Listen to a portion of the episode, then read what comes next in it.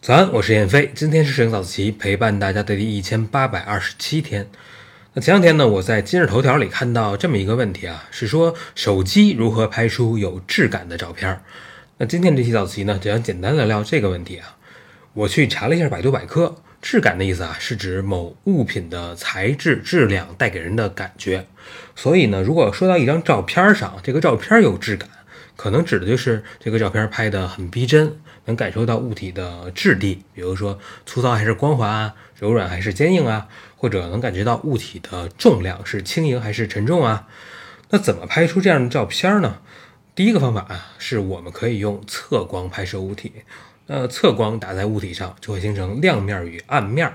这个明暗呢，就能让我们感受到物体表面的凹凸，这是一种质感。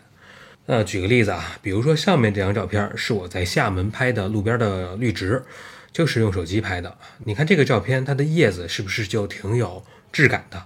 这虽然是一张照片啊，是二维的，但是你能感到这个叶子的表面它是一绺一绺的，然后每一绺里面呢都有一个一个的小凸起、小鼓包的结构。那这个质感的来源呢，就是相对于叶子在它的右上方有一个光线，那这个光线造成了这种明暗。让你感受到这个叶子的表面是一个一个的小凸起的结构。那我们是怎么分辨出光线的方向呢？你可以只看画面右下角的那一片叶子，就是有点模糊的那一片啊。我们只看这一片叶子的左半边儿，你看是不是它所有的竖着的一绺一绺的这个结构啊，都是右边亮，左边是暗的。然后呢，它的横着的这个一绺一绺的结构啊，都是上面亮，下面暗的。所以呢，就能判断出光线是在画面的右上方。那如果这个还不够明显呢？那下面这张照片你肯定就明白了。这是我电脑上拆下来的小螺丝钉啊，很明显，这个光线呢是在左上方来的。那这些小螺丝后面的阴影呢，就交代了这个螺丝它的厚度。那螺纹上一条一条的这个明暗呢，就交代了它的螺纹的结构。那螺帽上你能看到很小很小的一个反光。尤其是最中间的这颗螺丝啊，它的螺帽上的反光很明显。那这个呢，就交代了它这个部分是很平滑的，你会感觉到它是一种金属的质地。那这些全都是质感的体现。所以呢，这是第一点，就是用侧光拍摄能够凸显物体的质感。那第二个方法呢，是对一些透明的、半透明的物体啊，我们用逆光去拍摄，也能体现出质感。很典型的就是拍植物啊，我们拍叶子啊，拍花啊。因为逆光啊，能把叶片、能把花瓣打透，你就能感受到这个叶子啊，它是很轻、很薄的。你甚至会知道，在叶脉的地方，它可能是有一点点厚，因为在叶脉的那个地方啊，它是有一点暗的。那叶脉周围呢，有一圈是比较亮的，那那个地方就一定是比较轻薄的。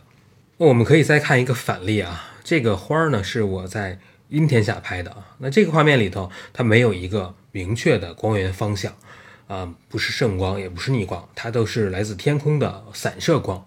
所以这个花瓣它是薄还是厚，你可能从这个画面中就不太能看得出来，或者呢，你是只能用经验来判断。那第三个方法呢，是用小景深把背景拍得非常模糊，它也是可以凸显质感的。比如这张照片是我在公交车上拍的车窗上的水珠。那拍摄的时候呢，我的手机是离这个玻璃很近的，可能也就几厘米吧，所以这个水珠我把它拍得非常清晰。但是背景中的这些车站啊、楼房啊、拿着雨伞的人啊就很模糊了。那这种背景的模糊啊，它其实是能进一步衬托出我对焦的主体的清晰的。就是如果你水珠也是清晰的，那背景也是清晰的话。那你可能也就觉得啊，这照片还行，嗯，挺清楚的。但是如果背景一旦模糊起来，你有了对比，你会觉得哇，这照片太清楚了吧？那这个清晰它也是一种质感的体现。再给大家举个例子啊，这是马路上的流浪狗，这是用手机的人像模式拍的。那人像模式呢，它就会用程序模拟小景深的效果。所以你看，我把焦点对在狗的眼睛上。那它后边的整个身子，包括地面就是模糊的，但是呢，因为它毕竟是通过算法模拟的嘛，所以它的鼻子、耳朵、胡子这些啊，它就也都算在眼睛这个平面之内了，也就是比较清晰的了。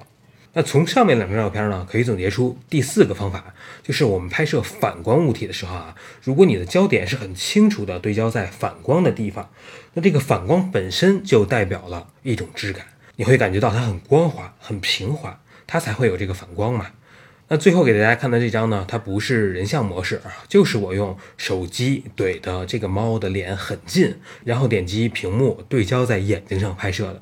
这个其实是不太容易的啊，主要是难点在你离猫这么近，它还能不动，这可能就需要一点运气了。那以上这些照片呢，都是我用手机拍的啊。那既然手机能做到呢，那这些方法同样也是用相机。那唯一需要注意的是，手机你在拍摄暗光或者是夜晚的照片的时候呢，就比较难拍出这种所谓的质感。那毕竟它手机感光元件小嘛，晚上进入这个感光元件的光线就少，那曝光时间一长，画面就没那么清晰了。好吧，我们最后总结一下，怎么用手机拍出有质感的照片呢？第一，用侧光能凸显物体的表面的凹凸不平；第二，用逆光拍摄物体能够体现轻薄的质感；第三。用小景深能够凸显物体的清晰啊，那这清晰也是一种质感。最后呢，把焦点对在反光面上，能凸显出光滑的质感。好，以上就是今天早自习的全部内容。我是燕飞，每天早上六点半，微信公众号“摄影早自习”，不见不散。